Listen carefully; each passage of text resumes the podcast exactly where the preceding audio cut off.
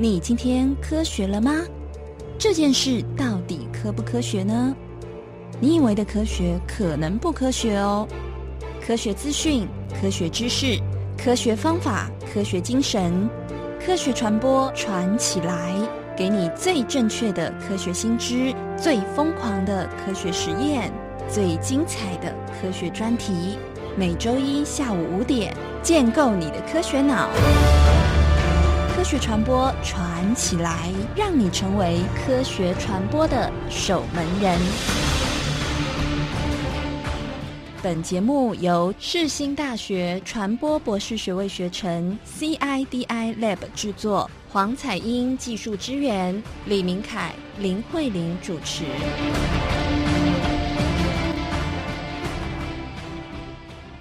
各位听众，大家好，我是明凯。我是慧玲，您现在收听的是世新广播电台 AM 七二九，正在播出的节目是《科学传播传起来》。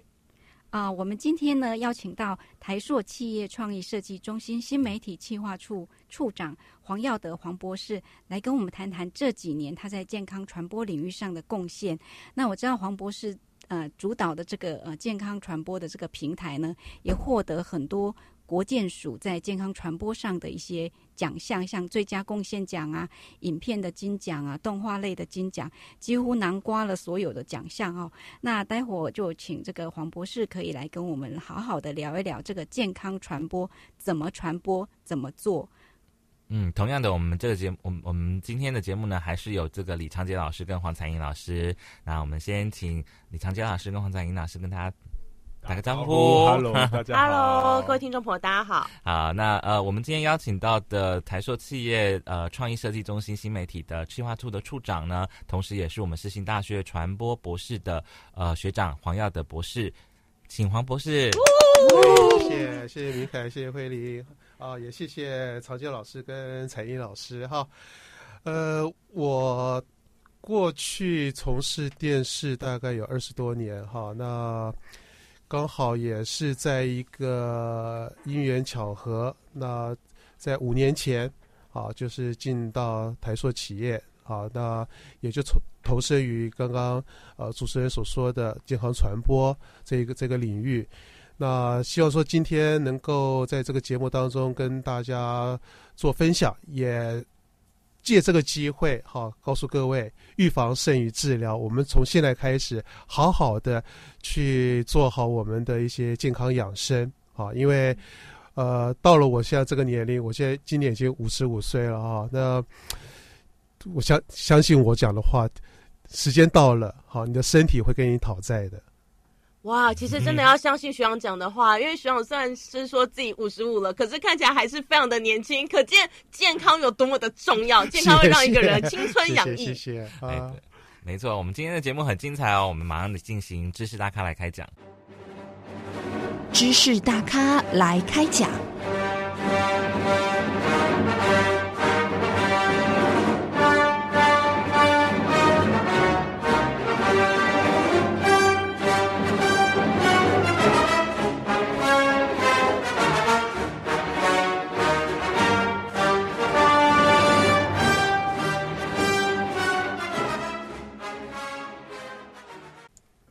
今天的知识大咖来开讲，我们邀请到了黄亚德博士来谈谈这个健康传播的一些基本概念，还有他做过的一些健健康传播的一些经验啊。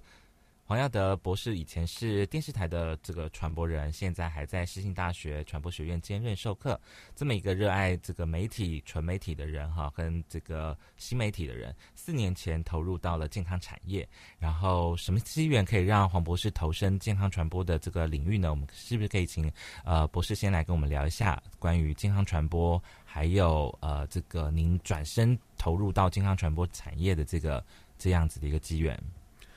好，呃，讲，嗯，在分享我转身 进入到健康传播领域之前呢，我先跟大家再分享哈，呃，其实，在几年前我到了一家公司哈，它是华电联网这家公司呢，呃，大概百分之七八十都是工程师，好，那我为什么要进入到这样的一家公司呢？就是当我们在做传播科技的一个。呃，工作的时候，传播是一回事，科技好像又是另外一回事。这中间我们要如何的让它勾连起来呢？就是这这两种人，我们就要能够彼此之间对谈嘛，哈。嗯这个应该也是就是我们经常讲叫科普传播哈。那为什么很多的呃科学家他不晓得怎么将他自己的科学的知识传递出去，然后做到一个普及教育，所以会会透过了科普传播。好，那其实健康传播也是这样的一个道理。那当我四年前有这个机缘，好，那跟台塑企业的一些主管，还有台塑企业呃王瑞瑜呃王小姐，好这边呃了解到，呃台塑希望说能够回馈社会，好将呃健正确的健康知识带给一般的民众。好，但在这个也必须要提到台塑企业的创办人王永庆王王老先生啦，他他就是有发愿，比如说他盖了呃长庚医院，嗯当时就是希望说老百姓看病啊、都能够得到最好的照顾。嗯其实他更希望是老百姓都不要生病嗯哦，不要进医院。嗯可是人吃五谷杂粮，哪有哪有不生病的好、所以怎么去传传递出一个预防医学？好、就是我刚刚有提到的预防胜于治疗的这样的一个健康传播，哦、就变成是四年前，就是让我能够呃下定决心，好、就是转换跑道，进入到台塑企业啊、那协助台塑企业去从事呃这种健康传播的这样的一项工作。那因为在当时呢，呃，起心动念当然是就是台塑企业的王瑞宇王小姐，她是希望说能够去设很多的呃据点。作为一个健康管理中心，透过健康管理中心，能够对民众去做呃健康咨询的服务等等。但当我听到了这样子的一个诉求的时候，我直接就想，哎，你与其是设很多很多实体的据点，哦，还不如我们透过了媒体的方式，哦，透过媒体的方式，能够把正确的呃健康的资讯，能够去传递到每一个人他所能够接受到的的一个环境。所以我当时提出了呃 OTT 的概念。嗯哼好，OTT 就是 over the top。嗯那 over the top 就是你根本不需要透过所谓的电视台或电信公司，嗯你一个企业自己本身都可以自己成为一个自媒体。嗯当你有自己的呃内容产制的能力的时候，你只要透过网络，透过了一些平台，嗯你就可以将你的这些健康的资讯，好、无远佛界的传递到每一个呃使用者、乐听乐听观众的眼前。而且当时我们也有个信念，我们会希望说，任何人他能够用最低的门槛就能够得到这我所谓的正确的预防医学的健康知识。哦，并不是说你要去花钱，要去要去买买什么样子的那个订阅，你才能够去看。所以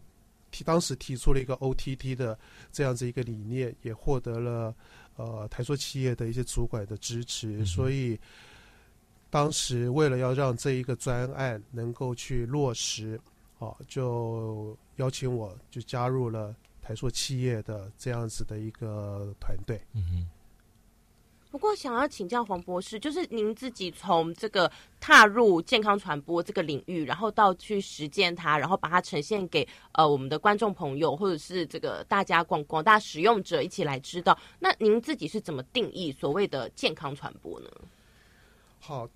健康传播呢，呃，它其实有包含在医医学或者是我们所谓的因为政府的公卫机构嘛，哈，他们有很多健康的一些宣导，那它其实可以透过各种管道、各种传播的媒介方式，然后来作为维护跟促进健康，那这样这种目的哈，当然，呃，我们在过去最容易接触到的这种健康的资讯是到医院哈，护士嗯递给你的卫教单。嗯可是我当我们发现说，这些卫教单他用文字叙述的这些内容，我们到底能够理解多少？嗯好呃，其实这个要回到我自己曾经很深切的去做一个反省，就是在我四五年前开始要替台塑企业去呃去发展这一个这个预防医学专案的时候，嗯。我那时候问问问我自己，嗯。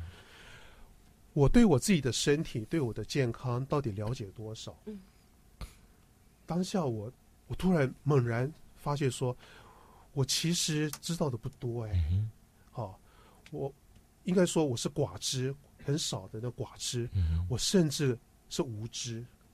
我甚至会自以为是的说，哦，我应该吃什么就会身体就会好，或者我做做什么运动身体就会好，或者是我什么可以不吃，什么要吃，这些都是自凭自己的直觉，甚至来自于网络上或者其他媒体一些道听途说的资讯。嗯即便我都已经是这个样子了，那请问我们一般老百姓，甚至我们有一些呃，可能就是老爷爷老奶奶他们过去资讯资讯获得的管道比较欠缺的这些这些族群，那请问他们的健康知识是从何而来？嗯嗯好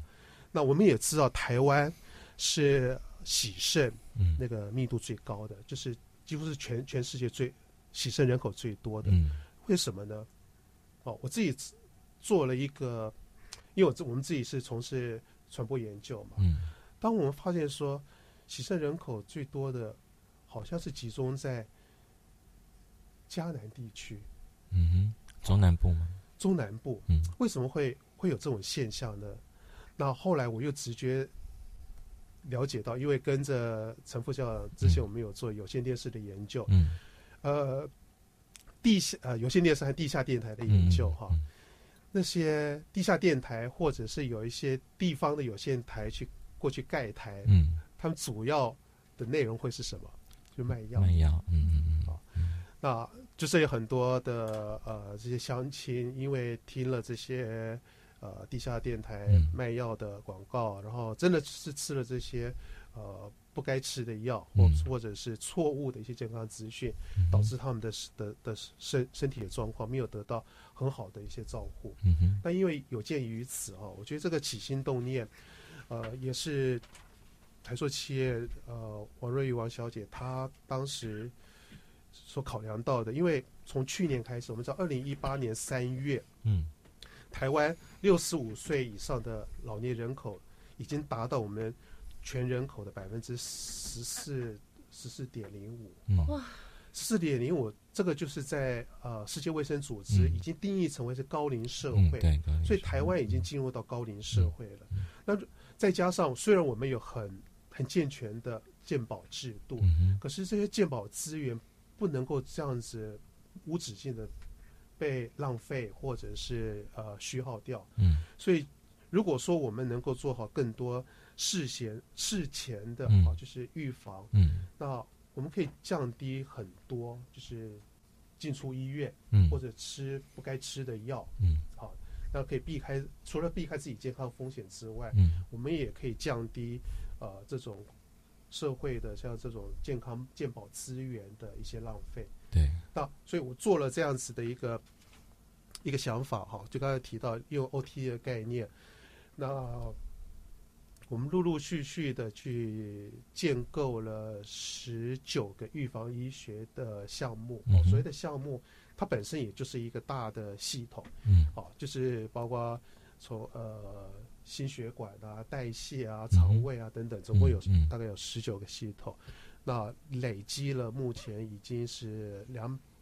两三百则、两百多则的这些呃模组化的胃教影片。嗯哼好当然，因为模组化这概念也是呃我的恩师关上仁关老师他在做科普传播的这个过程当中，也是带给带给我这样子的一个节目产制的的概念。嗯所以我们在两到三分钟的这些卫教卫教内容，它彼此之间可以环环相扣。重要是每一个内容我们都建建立的很很缜密的，叫做 meta data，啊，就是每一则呃卫教卫教的动画也好，或者是短片也好，它有很完整的呃呃我们讲关键字，或者是说它这些 metadata 横向可以去做一些连接的。好，就像刚刚慧玲有讲说啊，呃，你可能觉得是头痛啊，但是头痛不一定医头啊，脚痛也不一定医脚。其实人的身体身体机能是呃环环相扣的。嗯，所以我们也是透过这个完整的 metadata 的资料库的建立，可以把我们不同的卫教的节目单元啊彼此之间去做一些连横向的联系，啊，就是可以让它呃充分发挥数位内容啊，透过数位平台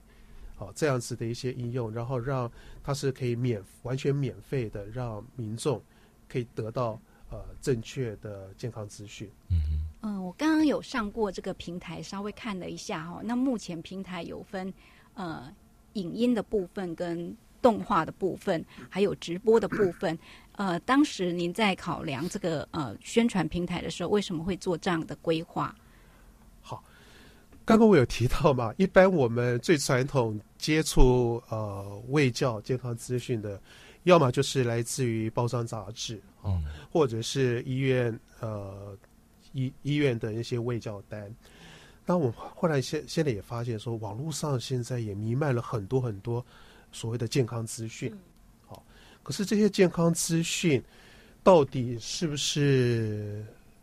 真实的？嗯或者是某些的所谓的呃这个些健康的影音资讯，它背后其实是有某种商业意图的，比如说他想要贩，比如说贩售某种健康食品，或者后面本来就是某某某一家诊所他在做业务的推广。嗯嗯那我很庆幸哈，当时在台塑呃就是发展这套系列的时候，呃，等于我的老板就是刚刚提到王瑞玉王小姐，她说不要让她有任不要涉及任何商业的嗯。嗯商业的那个，不要涉入任何的商商业操作，嗯。我们要让我们的这一套呃卫教的资讯嗯。非常超然。嗯哼。所以，即便我们台塑的有台塑生意的一些产品，嗯或者是我们自己有自己的那些呃健康管理体系之类的，嗯几乎都不能够去去有任何的植入。嗯哼要让我们的这些内容是真正要还原到所谓的医疗的专业。嗯所以每一则的卫教影片，虽然我们看的是两到三分钟，可是它背后发展的几乎每一则都要耗费半年的时间。嗯好，为什么有那么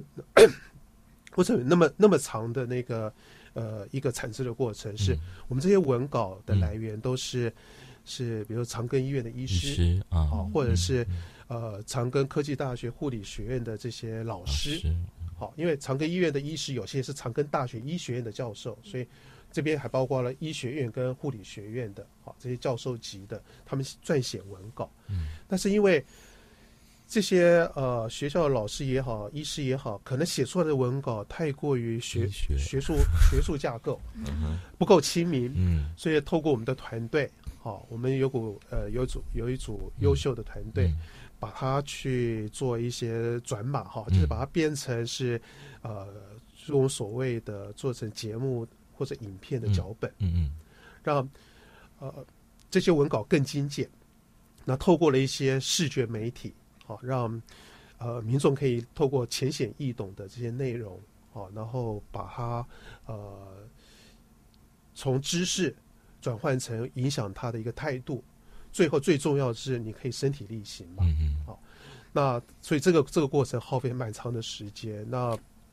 包括像动画，哦，做纯粹动画要要要制作的人力的投入也是蛮可观的。嗯那有的现在也也有一部分是由医师，好、呃现身说法，然后再辅以我们所谓的那种资讯图表，啊、infographic 的方式，嗯。能够在呃两到三分钟的的这种短短视频的这种模式，嗯让民众可以运用呃一些零碎的时间，包括像呃他在等公车搭捷运的嗯哈、这个几分钟之内，你都可以吸收一则哦嗯。或者两则呃正确的卫教知识，嗯嗯嗯。而且呃我们透过了一些就是平台的一个检索的那个设计，所以民众更能够去很快速的去查阅到他想想要看的这些内容。嗯嗯嗯，呃，像我自己的一些经验啊，就是说我我曾经在这个呃一个基金会里头呃待过哈。然后刚好那个基金会我们在负责做一个叫做健康云的一个系列啊。那这个健康云的概念就是说，它是透过了跟台北市医的合作的系统，然后我们透过这种云端的这种系统呢，我们到偏乡去，然后让每个偏乡的老人啊，可以做所谓的血糖、血压等等的一些基本的检测，然后再透过他的检测完每每天的这个报告，再回到这个市医系统，透过云端回去的时候，市医那边的老师呃的那些呃医生，他们再回来看这个这样子的一个内容的时候，有时候会发现到，哎，好像有一些血压偏高或者一些什么状的的一些状况啊。那这个呃我们在做这个过程当中，其实它是必须要透过人际的界面去进行卫卫呃卫生教育或者是健康教育，比如说像我们在做呃从呃我就记得有一次我在花莲的时候，到了那个寿丰那里，然后到了一个原住民的部落，我们在进行卫教的训练的时候，在在在教育的时候，然后就有一个有一个那个嗯有个故事就很有趣，就有一个小有有一个那个阿公哈，就是原住民的阿公，他就骑着摩托车，他要出去了，我们就问他说你要去哪里，他就说他要去买泡面，我就说为什么你要买泡面，他就说因为不好吃，就是。说我们准备的餐点不好吃，他一定要买泡面。然后呢，他就是你知道，他要从山上，他骑摩托车，然后到山下的干妈点，然后再去买一个泡泡面，然后再回到山上。反正他的他就是很坚持，他一定要吃泡面。那我们就说，那你吃泡面，你那个酱少加一点，因为他血压本来就已经偏高了。然后我们的魏教师跟他这样讲，他就说不加不好吃，你都不知道，所以他一定要吃这样子啊。所以我就觉得说，我们在做人际传播，在在进行所谓的面对面的卫教的时候，其实都很困难了。那尤其要透过媒介来帮我们做健康资讯的传达的时候，这样的一个的的工作其实会更辛苦。刚我们听到那个黄耀德博士他在谈，他在这个台硕生意呃台台硕这个企业里头做这件事情的时候，每一个影片都要花上半年的时间，不断的去校正，不断的用各种后置的方式去处理。其实这件事情还蛮蛮蛮蛮难的吧，哈，蛮辛苦的。对，因为我们是呃标榜，就是通过我们的平台哈呃传播出去这些内容，都可以拍拍胸脯保证，好，就是因为这里面都是有经过了很多专专业的医师甚至老师们去做做品管的认证，所以我们当我们的影片制作出来，我们还要经过至少三次的审查。嗯，才会上架。是，那刚刚产业有提到说，呃，我们这些这个这这个除了在做这影片之外，现在也开始有做直播嘛。嗯，那直播其实因为也是一个趋势，所以我们 我们在今年我的团队哈就开始呃结合了一些资源去做做直播，但这个也也也真的是从开始普法炼钢的方式，好去去。去去快速的能够上线，可是后来发现说，哎，越做它真的可以越越越专业哈。但是目前我们提目前安排了很多，就是我们有个健康管理中心的医师，啊呃营养师跟体适能教练，啊每一个礼拜固定的在礼拜三中午就是能够做半个小时的直播，是。那主要是跟呃线上的民众做互动。好。好，那我们这个部分待会再请黄耀德博士来跟我们多聊聊。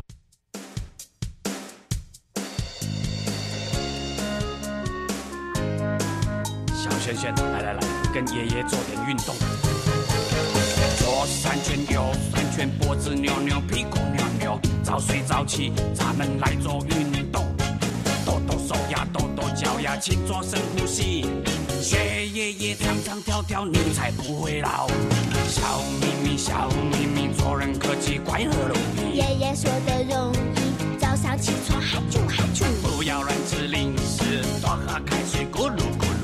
他。比谁更有活力。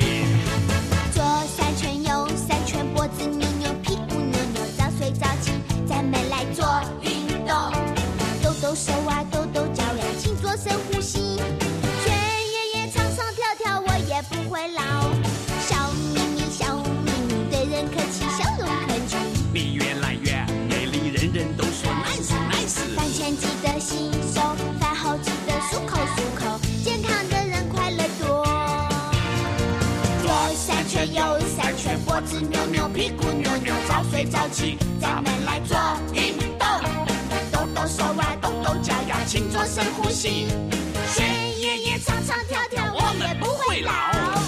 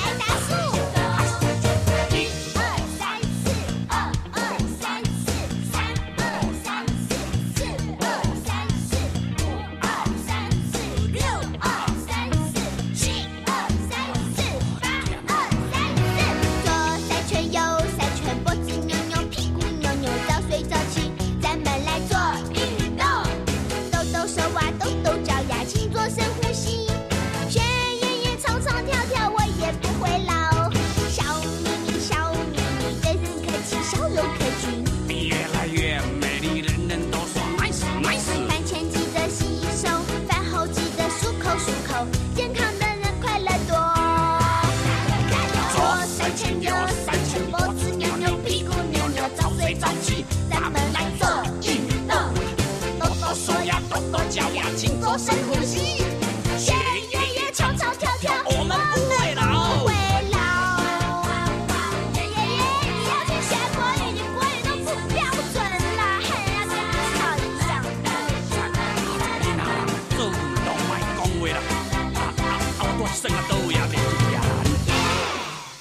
AM 七二九，欢乐到永久，带给您全天欢乐的世新广播电台。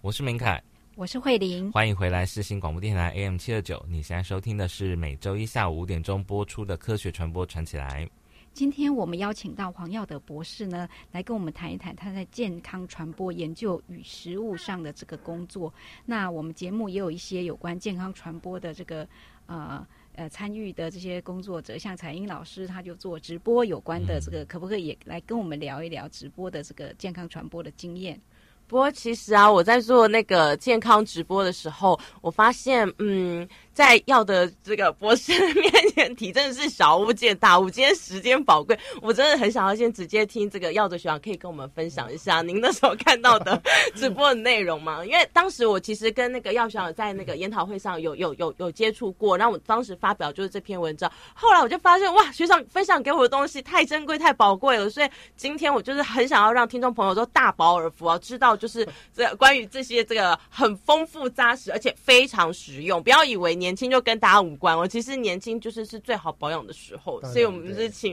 学长可以跟我们好好来分享一下。好，我就提一下直播哈。既然是直播，就是要去跟线线上的网友们做互动吧哈。那是那是最直接的，你可以得到第一手的一些回馈跟一些宝贵的建议。除了刚刚在分享那个呃，我们有两百多集的影那个微教影片，因为他也透过了脸书的粉丝专业哈，所以在呃脸书粉丝专业，我们也可以看到很多呃，就是我们所谓的铁粉啦。那他是长期的就会关注到我们的这些卫教的内内容，甚至会主动询问说，呃，你们可不可以，可不可以，就是播放一些什么时候他所需求的？我觉得这个是一个来自于真正是一般民众他们真正在健康上的需求，这个其实已经也是我们的目的。我们希望说，透过了这种健康传播，能够唤起哦，每一个人他开始能够关心自己的健康，啊，然后得到健康的呃正确的健康资讯，然后能够改变自己的一些态度，最后是能够从事于正确的一些行为，哦，不管是呃我们所谓的均衡的饮食啊，或者是适当的运动，啊，或者是规律的生活。好，其实这不外乎我刚才讲的这这这三个面向，其实就可以做做做到基本的预防医学。那做直播这件事情，刚才彩彩英说，啊、直播是年轻之前好像是年年轻人的这个这个专个专长。那我其实是一个网络上的老编，我带着一群小编啊，我们从这个比较静态的那个脸书的粉砖开始经营预防医学，开始到做直播。刚刚也提到，一做直播，我们初期本来想说很单纯嘛，哦，单单单用单纯的方式去做个直播，手机可能也可以直播。后来发现，哎，我们越玩越大。好，现目前就是有一个完整的导播机，然后配三三台呃那种单眼相机，就接就接着，然后灯光什么的，我们呃那个 mixer 什么都都都买齐了。那开始注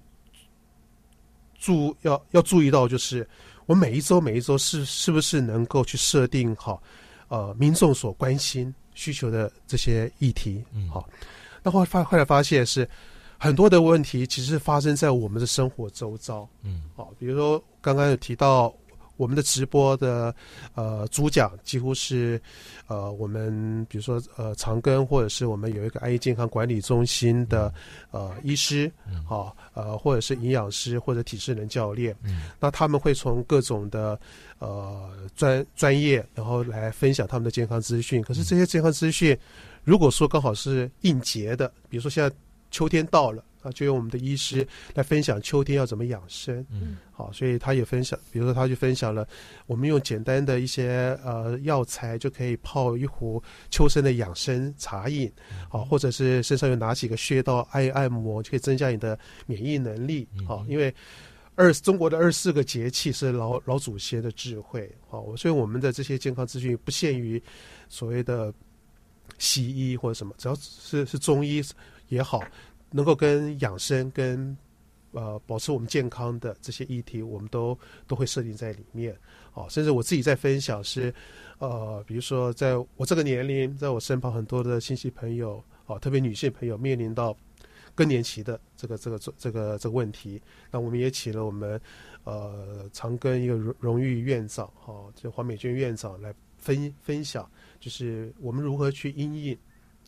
就妇女的更年期的。好，不管是在你的呃饮食，还有呃，甚至在心理上的一些调试等等，我觉得都都是很好的。还有体适能的这部分是教上班族我们怎么去呃运用自己办公室的空间去做好一些一些一些运动。好，因为久坐会让你那个毛毛病百出，所以呃要活就要动。好，诸如此类的，那我们就发现说，当我们的呃直播。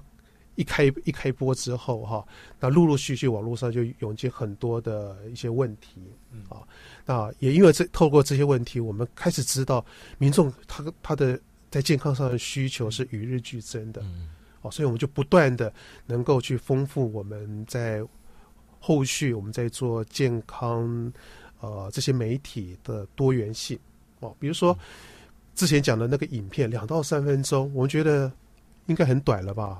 没有哎、现在很多的人都觉得两到三分钟太长了，哦，人家抖音都十五秒了，对不对？所以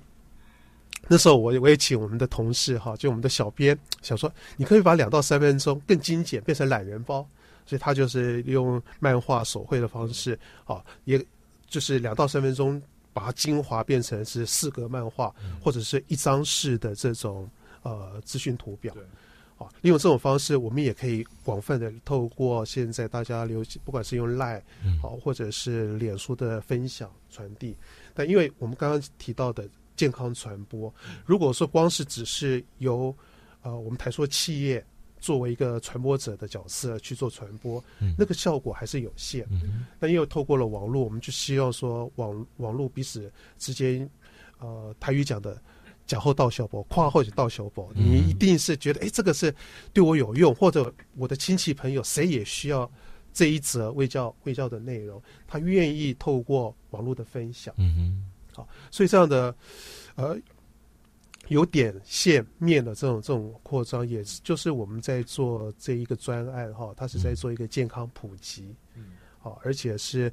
能够说让我。我们现在成立这一个这个专案，就叫做“爱医爱医健康网”啊，英文字母的 “i” 爱医健康网。那它可以就是真的成为呃民众在日常生活当中的一个健康宝典。所以，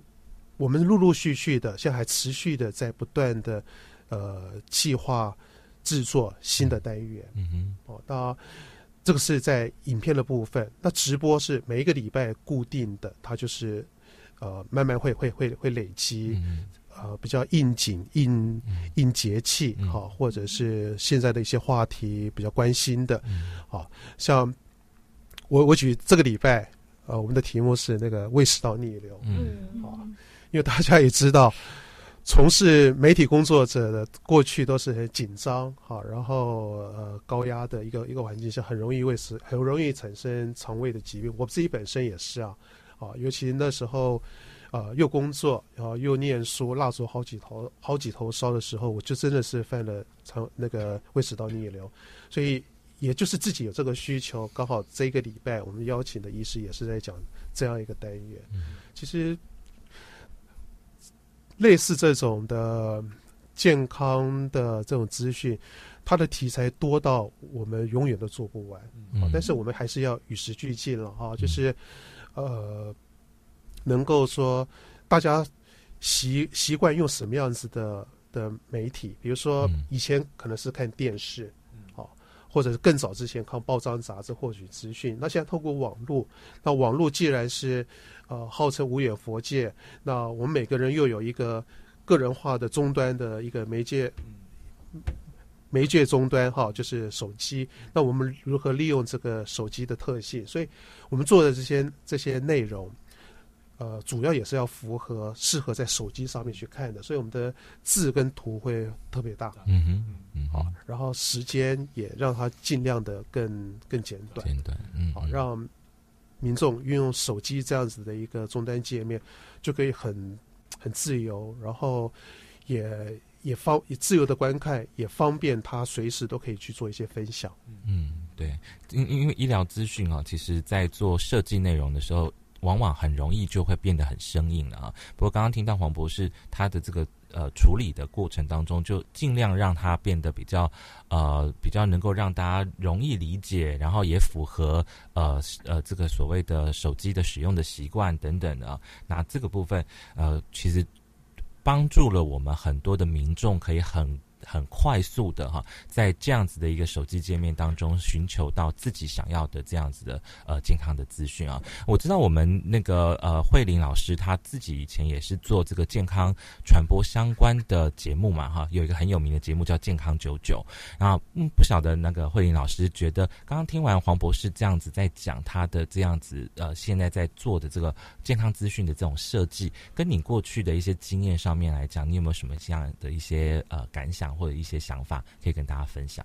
呃，其实我刚刚听了这黄博士他刚刚的这个呃经验呢，其实他呃是属于比较现代网络时代的。可是我们早期在老三台时代，或是说在有线电视时代，其实我们做的都是块状的这个电视节目，所以说呃，它一次就是半个小时。但是同样，我们也是面临到这个知识的呃解码的问题，也就是我们现在其实。我们因为是卫生署呃，就是的一个案子，所以他很呃在乎就是专家学者的投入以及医生的投入。那当然，我们这个节目的顾问也是找长庚的团队来担任我们的顾问，包括我们节目这个受访者的有一些单有一个单元是呃，就是病患家属跟这个呃医生的一个对谈，想感恩的一个医师的对谈。那我记得其中有一集，其实我是。非常喜欢那个单元，就在设计的时候，希望把人性面把它阐阐述出来。然后有一集是讲罕病的这个单元，那其实罕病对我们来讲是一个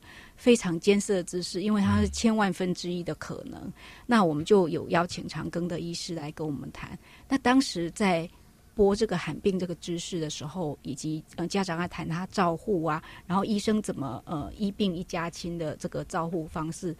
其实是。因为是面对面的沟通，所以他避免掉一些生生硬的语言。就是说，我们在做节目的时候，其实是很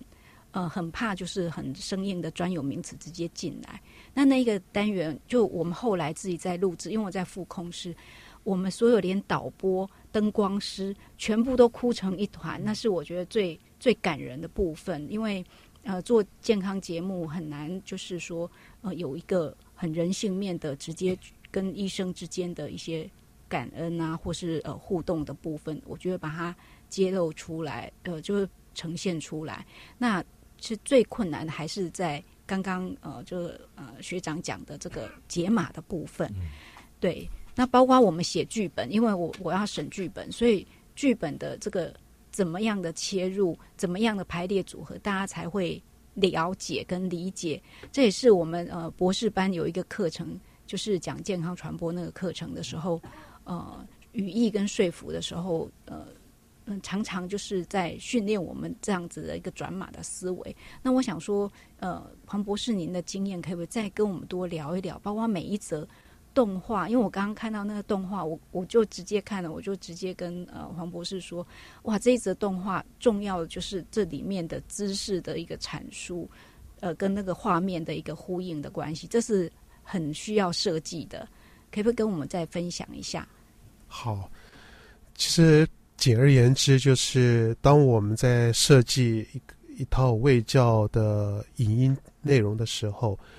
呃，就是保持着一个同理心啊。就像刚刚慧玲有讲到，你自己在从事呃健康九九这个这个这个节目单元的的一个心一个心境哈。呃，什么叫同理心呢？其实我们每个人。自己的身体，就像我刚刚也提到，我到底了解我自己的身体多少？那我也有我自己的亲朋好友，好，比如说当自己的父母年纪大的时候，那所有的老人的疾病可能都会发生在自己的父母身上。那你有你的妻子，你有你的孩子，那每个人从小到大，很多个很多种生理、心理上的一些问题。其实是活生生在呈活生生的呈现在你的生活当中，好，你的生命永远都会接接触到我们所谓的生老病死嘛。那也因为这样的一个同理心，所以我们在设计这些内容的时候，我们常去想，我们怎么让民众他能够用最简单的方式，就是得到一个浅显易懂的这样的一个资一个资讯，然后这些资讯是他看了之后是。回到我刚刚提到的，因为你光看那只是一个知识，这些知识能不能够内化成为你的一种态度跟行为，那是才是最重要的。所以如果说套套入一个呃资讯传播的一个一个逻辑来讲哈，就是你如何如何把啊对的资讯透过对的呈现的方式，然后透过对的通路，甚至对的平台、对的终端设备。给对的人，然后最后是产生对的效果。嗯，我觉得这才是一个很完整而且很健全的资讯传播的一套逻辑。嗯，那我们其实也是秉持着这样子的一个原则。哦，因为做一则影片，你说我做做完一则，它是数量上的，嗯，就慢慢累积的，呃。两百多则的这些微教影片，或者是我每个礼拜都固定能够做做呃做好一次半小时的直播，它会累积呃不断的累积很多很多的这些内容。但是我今天就是在想，我绝对不是从一点一点的这个角度去看，而是整个面，这个整个面有太多的不同面向的需求，就是。呃，包括我们现在可能关注的是，比如说老少问题，是银发族的问题。那我接下来我就会加强更多是在老人议题方面的这些卫教单元。好，为什么？刚刚有提到，我们已经进入到高龄社会了。嗯，那其实进入到高龄社会，我今年五十五岁，我一跨，我很快就会进入到高龄的这个阶段。嗯，每一个人都都都都是不可逆的。嗯，好，我们一定都会。会呃到老年这个这个阶段，还有一点，我们都会有父母，甚至祖父母，家里面多多少少都会有老人家。好，老人家自己本身不见得会去看这些微教微教的内容。对，孩子、孙子，我们这年轻人吸收吸收能力比较比较强的，我们是不是能够消化之后，然后再。在亲情的这种关系当中，去影响这些自己的父母、老人家，不管是他们的饮食，不管是他们的运作息，或是提醒他们要有适度的运动。嗯，好，我觉得这个就是，这个已经就是进入到另外一层人际传播了嘛。嗯，对。那这个是我我们在发展一整套系列的时候，不会只是单纯从一个我在产制呃健康。属性的这些卫教内容，而是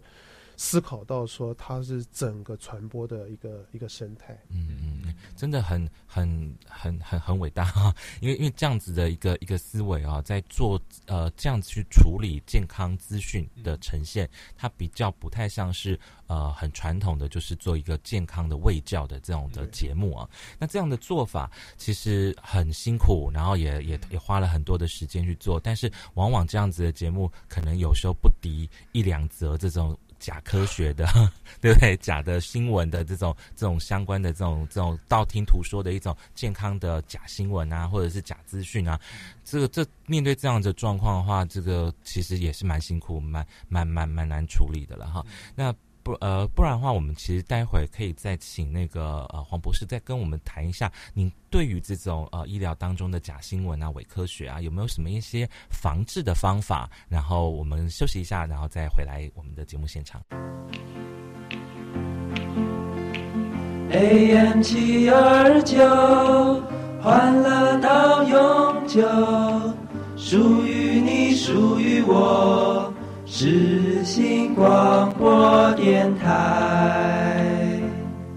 听众朋友，大家好，你今天收听的是《科学传播传起来》，我是明凯。我是慧玲，这节目在每个礼拜一下午五点钟在世新广播电台 AM 七二九播出，另外也透过网络在全球各地呢都可以同步收听。欢迎大家下载我们的 App，透过行动装置呢走到哪都可以立即收听节目哦。我们刚刚跟耀德呃这个博士呢谈到了关于健康的资讯呢，它这个有充斥着非常多的这种所谓的假科学呃假假新闻啊伪科学，那。这么投入在做这种健康呃传播的内容的黄博士，对于这样子的医疗当中的假新闻、伪科学，你有什么样的防治的方法，或者是建议大家怎么去思考的方式吗？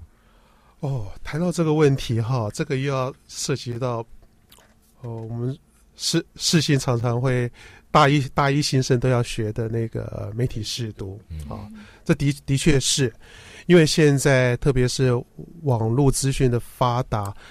网络上有充斥太多似是而非的资讯哈。那其他的资讯，不管什么政治性的也，也也看看也就罢了。可是健康的资讯是涉及到人身安全的，哦，这个是不可不不慎。然后如何的去去做到一个认证把关？我想这一个当然，呃，我们我们自己从事媒体的，我们其实讲求最高境界是媒体自律。嗯，好，但是问题是，呃，现在有很多是透过网络，因为刚刚有提到嘛，即便呃，我这整套系统建构在台塑企业，我们是采取 OTT 的一个概念，嗯。但是 OTT 这个概念 over the top 在中间是就是少了一个一个一个一个中介者的角色，嗯。也就是说，很多的资讯你直接可以上传到网络上就出去了，像嗯现在 You YouTube 哈、嗯。它基本上也没有太多审查的机制。嗯嗯嗯。那业者如何自律呢？坦白坦白讲，如果说呃有人是纯粹就是为了要做某种商业的操作，嗯比如说他就是要去贩卖某些的商品，提供某些的医疗的服务，嗯他甚至会利用呃在行销学上面医就是我们讲说医药医疗行销上最最奏效的一种方法叫恐吓行销。对，啊，就是你如果怎么样，你可能就会怎么样，或者你如果不怎么样，你就会发生什么什么什么哈。所以类似这种的恐吓、恐吓的一些行销的呃操作，往往会真的会会会造成他在网络上的一些效果。嗯，好，那甚至有很多人很乐于乐于转传，就说哎。嗯网络上都说这个如何这个什么不能吃哈，或者网络上说要吃什么，你可以可以防范什么，诸如此类的。嗯那这就要看后面到底有没有真正的医师的认证。嗯可是医师是真是是是是假，我们坦白讲也真的真的真的不晓得。嗯哦，那我这个这这个我就谈回我自己，我们现在在做台台硕这一这一套 I E 健康网哈，因为。呃，事实上我们背后没有没有任何在商业就是成本上的压力，嗯就是呃，我们的王瑞怡小姐她让我能够组一个团队，然后很尽情的就朝朝向正确的那个预防医学的知那个健康知资讯的一个开发，跟一些网络的一些呃应用，那没有要求什么，就是就是希望说能够让更多人看到，影响更多的人。好，背后我们没有要卖什么商品，卖什么，所以我们才包括我今天坐这个地方，我我才可以嗯。那个毫无悬念的说，真的这这这这一套是推荐给大家的一个嗯。健康的宝典。啊，因为这背后有来自于呃医院长庚医院好，或者是医学院或者护理学院的这些医师教授们的把关认证，嗯而且有这一个大企业的品牌做担保。那当然，其他的的资讯，如果说它是来自于政府工卫部门的，哈、呃，这个这个我们当然可以也可以相信了哈，因为这个不管是透过卫福部或者是国民健康署的这些资讯，都会有经过他们严格的把关，甚至政府的把关会更严格。嗯。那但，如果说呃有一些是大型医院，他们愿意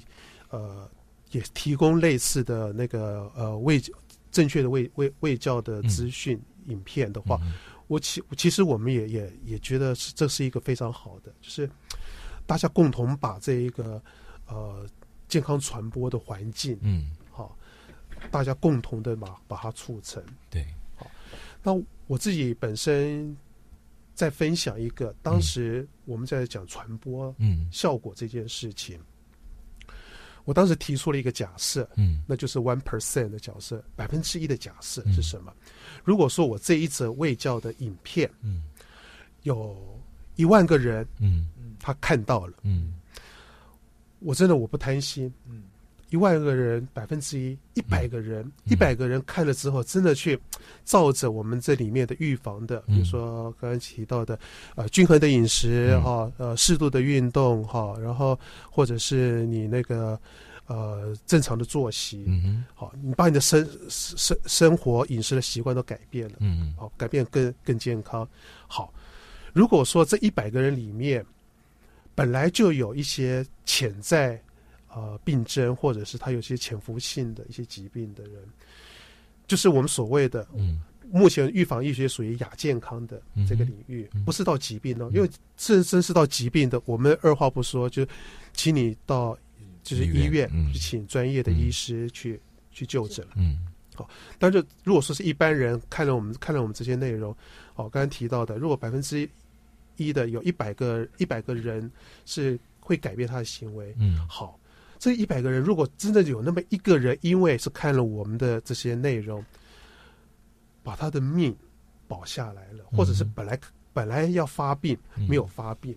然后他可以维持的一定的健康，嗯。其实光是这一个人，我们都觉得已经真的是已经是一个呃很大很大的功德了。对，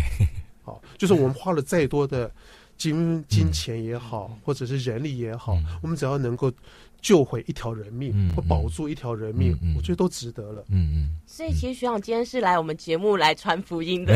但是之前呢，有一些听众朋友可能没有那个福分，不知道说要怎么样去看我们的直播跟留言，就是呃询问内心对于健康的问题。那是不是可以请学长再跟我们提醒一下，要怎么样找到你们？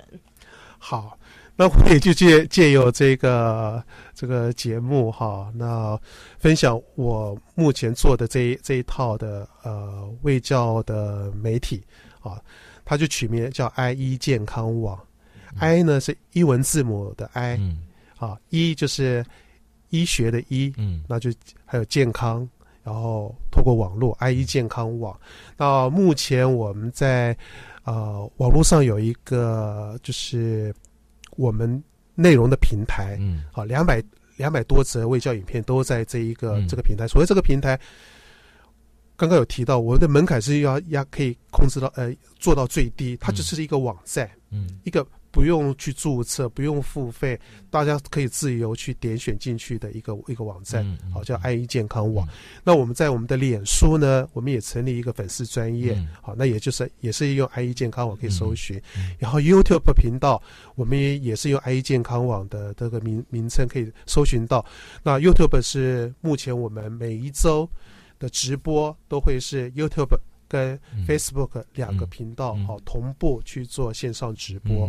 那如果没有在呃直播的那个时段及时去观看，那嗯。它也是会一直存留在那个 YouTube 频道跟 Facebook 里面，嗯。然后让大家可以随时的去随机点选。对，呃，刚刚那个药的博士有说过，他们的这个努力已经累计了两三百则的影片哈，短视频。那其实就上这个上这个网站，然后去看相关的一些影音的资讯，可能就可以解决掉我们在这个呃某些医医疗医医疗新闻上面的一些解惑，或者是呃也可以避免掉呃这个使用到或者是认错误认知到这些呃这种错误的呃假的新闻啊。那我刚刚看了一下这个网站，它上面有从儿童啊，对，比如说对于爸爸妈妈来讲啊，可以是有一些帮帮助啊，那或者是像代谢啊、肠胃啊、啊心血管疾病等等，它都有分各种不同分门别类的这种呃卫教的一些相关呃，不能讲卫教，其实它已经做的不太像卫教了哈，已经比较像是一个呃资讯科呃健康资讯的一种传播的一个的影音的的内容了。其实这个大家可以这样呃有有机会的话，可以再上网去查哈。我们再宣传宣导一次啊，是 i e 健康网，i 是英文字母的 i，一是医学的医，健康网哈、是身体健康的网站哈、就希望你能够啊、那个上这个网站看了一些相关的资讯之后，可以呃照着这个里面的内容去做一些调整，然后去做呃一些这种预防科、呃、这种身体的健康的预防的这些这些呃呃这这些动作了哈，可以提早去呃。帮自己的健康做一定把关哈。那我们呃这个节目，我们自己的节目呢，本身也对于这种呃像是这个健康传播者一些工作上面啊，我们也会做一些努力啊。我们是不是就请我们的长杰老师来跟我们讲一下，我们接下来会有一些所谓所谓的医生访谈计划？好呃，我们大概我们预计啦，应该是在明年初吧。对，虽然还还有一阵子这样子。然后我们做了一个计划，就是呃，跟口语传播学系的叶荣辉教授，然后还有北医大学的一些老师们跟医生这样子。那其实我们透过呃健康传播的这个课程，然后让硕士班跟呃硕士班的学生跟大学部的学生一起去设计规划节目的有趣的内容，然后并且邀请。邀请那个北医大学的医生或者是教授们，然后各个不同的科科别的医生们，然后来谈他们如何跟病人沟通，他们的这个学科领域，呃，这个医疗领域的领域里面的专业知识是什么，然后他们如何把这些领域的知识跟病人互动啊，然后这些呃相关内容讲出来，这样。那我相信这个是一个蛮有趣的计划，我们可能会邀请十几位的。呃，医生来，然后做一个长比较长系列的，就是医病沟通跟呃健康传播的一个系列的节目，这样。那我自己也蛮期待的，对我们现在正在形成这个计划中，那希望这个计划可以在明年跟大家见面，这样。好的，呃，就希望我们的节目呢，我我们自己也希望我们的节目呢，可以对于所谓的健康传播有一点贡献了哈。但、是呃，健康的资讯其实是生活的处方哈，尤其像我们现在是已经进入到高龄化的社会哈，那更好的医疗跟照顾更充足的这种资讯跟知识呢，是保持我们个人的安全哈，或者是我们的这个支持社会体系哈更加健全的一种基本的工作。我们今天很高兴可以邀请到黄耀德博士来跟我们谈谈健康传播的重要性，也分享了他很多他在很多领域呃这个健康传播领域上面的一些很多的贡献。相信大家今天对于这个健康的议题会越来越重视哦。我们今天节目就到这边结束，我们下个礼拜再见。拜拜，拜拜拜拜拜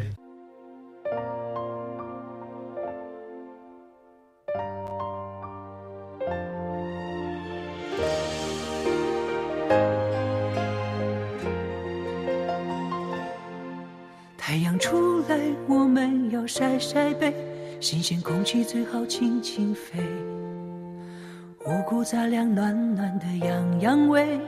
漫步走走活动别太累。常和朋友们多少聚聚会，喝点小酒别劝也别喝醉。少熬夜来早点睡，手脚冰凉管住嘴。身体健康最珍贵，见你得回，远离大病少遭罪。